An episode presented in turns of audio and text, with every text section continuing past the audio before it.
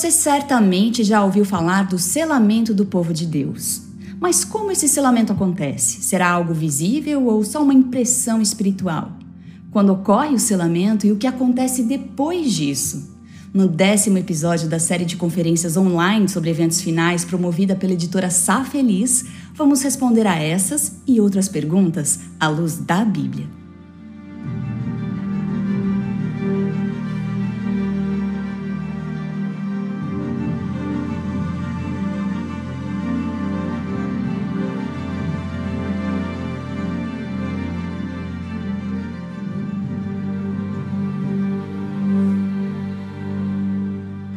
Selos, as marcas, os logos são distintivos que carregam uma série de valores, memórias e emoções associadas à sua imagem. Há produtos cujo valor é aumentado exponencialmente por causa de uma etiqueta. Há pessoas devotas a marcas e outras que matam e morrem por causa de um nome, num tênis, numa bolsa, num relógio. O livro do Apocalipse fala de dois sinais que distinguem salvos e perdidos: o selo de Deus e a marca da besta. O Dr. Kwabena Donker, teólogo, pesquisador, doutor e diretor associado do Instituto Bíblico de Pesquisas, está conosco para conversar sobre o selo de Deus. Obrigada por estar conosco, Dr. Kwabena. Hoje em dia, nós não temos mais noção do que significa algo selado pelo anel de um rei, como nos tempos bíblicos. Na era das mensagens de celular, muitos já nem sabem o que é um selo de correio. Então, Dr. Coabena, eu gostaria de perguntar se é possível criar um paralelo entre o que entendemos por marcas e brands com o selo de Deus. Há um aspecto das marcas que ainda se aplica. Por exemplo, quando você vê um logo, diz Michael Kors, ou qualquer coisa que lhe dê a certeza de que aquilo é um produto genuíno de certo país, esse aspecto de genuidade ainda está presente na Bíblia quando nós falamos sobre selos. Mas acho que o exemplo que mais se aproxima quando pensamos em selos é quando você faz um testamento. Eu não sei como fazem isso aqui, mas em meu país, Gana, quando fazem um testamento, eles colocam um selo de maneira que aquele selo não é quebrado até que a pessoa que fez o testamento faleça. E aí sim você poderá ver o documento que até então não tinha sido aberto. E você vê que o selo está lá. Às vezes, eles usam uma marca vermelha. É como uma cera usada para selar o documento. Então, a forma como um testamento é selado é o exemplo que temos hoje que mais se aproxima da ideia de selamento que está na Bíblia. Quando a Bíblia fala de selo e de selamento, o que isso significa?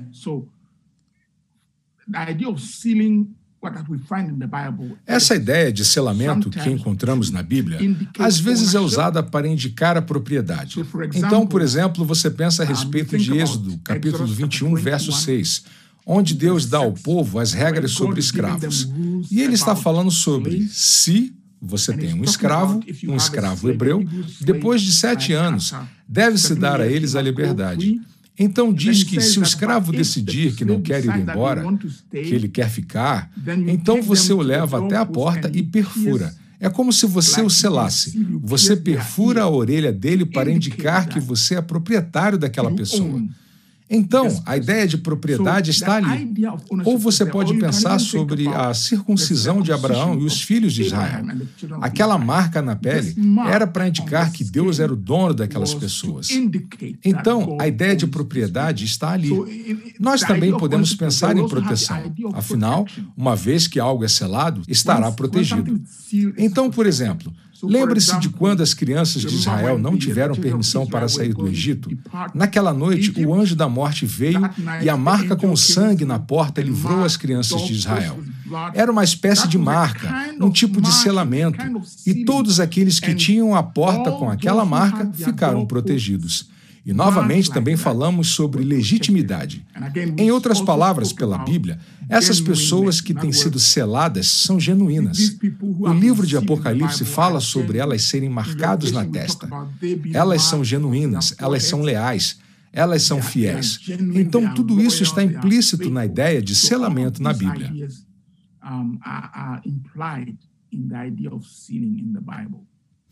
E o que quer dizer ter o selo de Deus? Ok.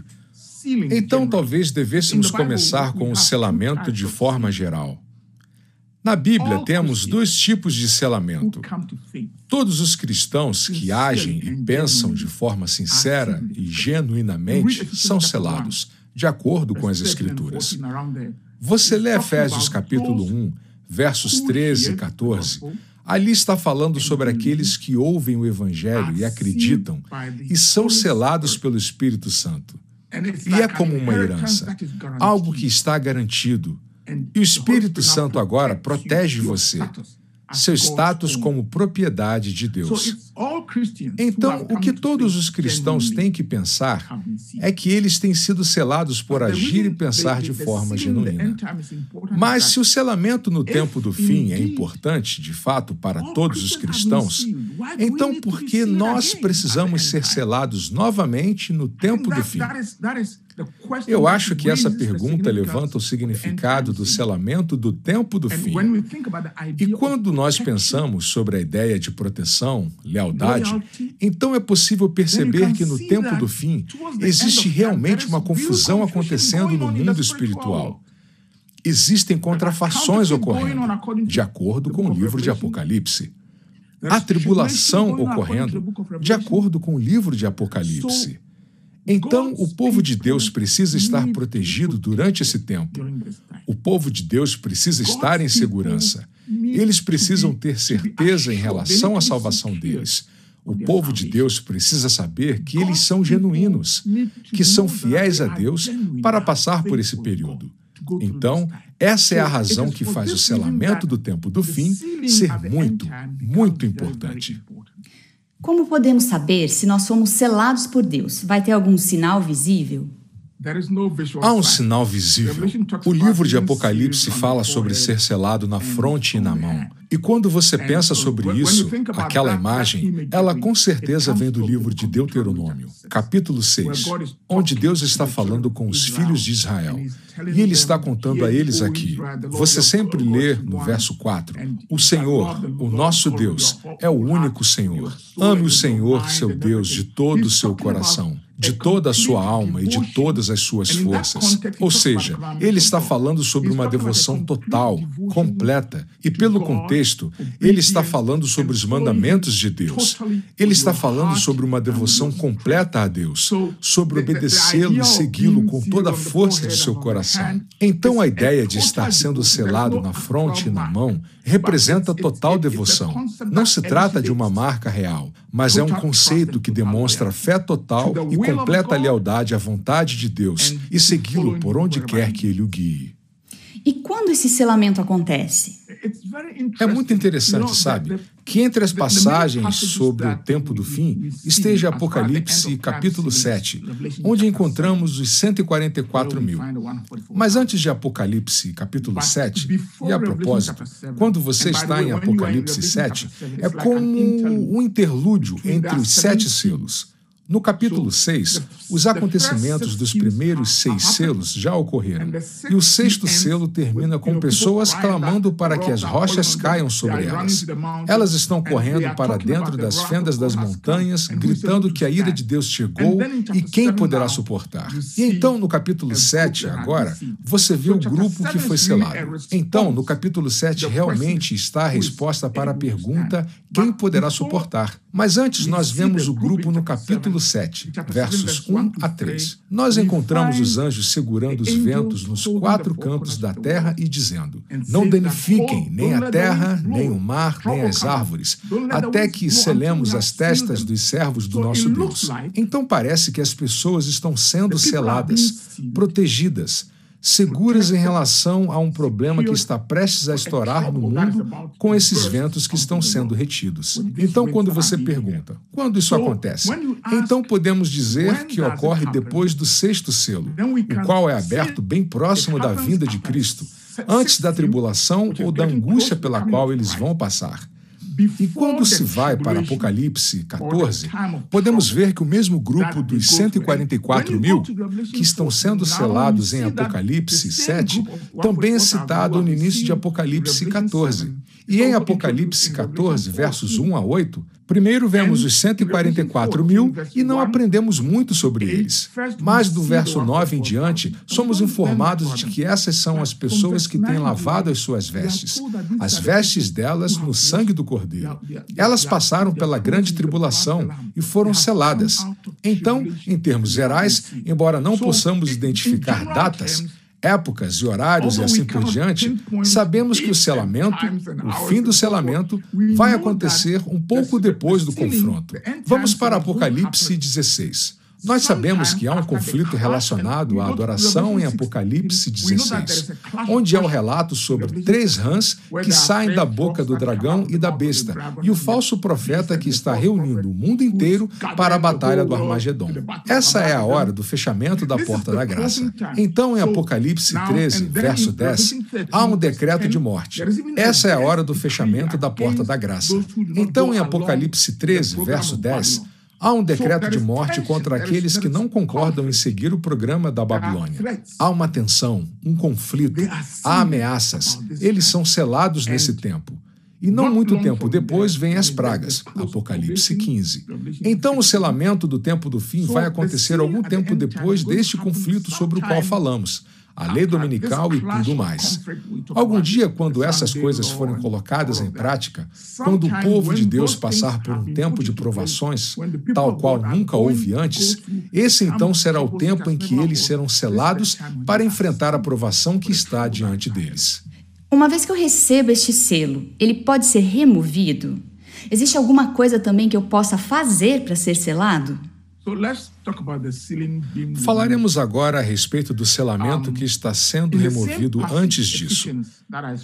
Na mesma passagem de Efésios que eu comentei, Efésios capítulo 1, que vai até Efésios capítulo 4, eu acredito que seja o verso 30. A Bíblia diz que nós não deveríamos entristecer o Espírito Santo. Então é possível entristecer o Espírito Santo e perder o selo. É possível. O que podemos fazer para ser selados?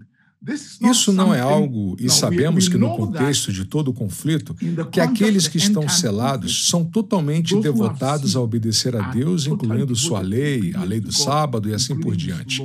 Nós sabemos disso. Entretanto, isso não é legalismo.